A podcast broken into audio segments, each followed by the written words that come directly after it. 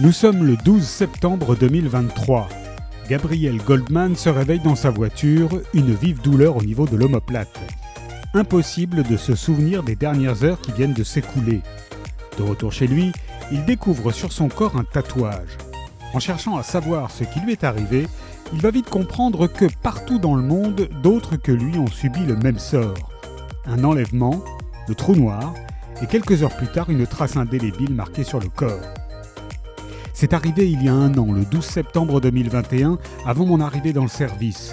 Les gars de l'école de police organisent chaque année une soirée de retrouvailles dans un bar du 9e arrondissement.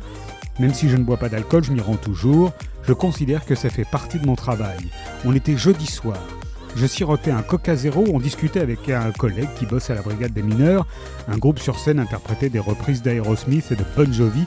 Ce sont les seuls souvenirs que je conserve de cette nuit-là. Je me suis réveillé dans ma voiture, le lendemain matin, une immense barre à la tête et ce tatouage sur le dos. À part ça, le trou noir. D'abord testeur de jeux vidéo et journaliste sportif, enseignant ou créateur d'émissions pour la télévision, Lionel Abo accompagne aujourd'hui marques et dirigeants dans leur stratégie de communication digitale au sein de l'agence PLED. Le deuxième auteur de ce roman, Johan Perez, a travaillé de nombreuses années en tant que réalisateur de télévision. Une marque indélébile de Lionel Abo et Johan Perez est parue chez Hugo Roman.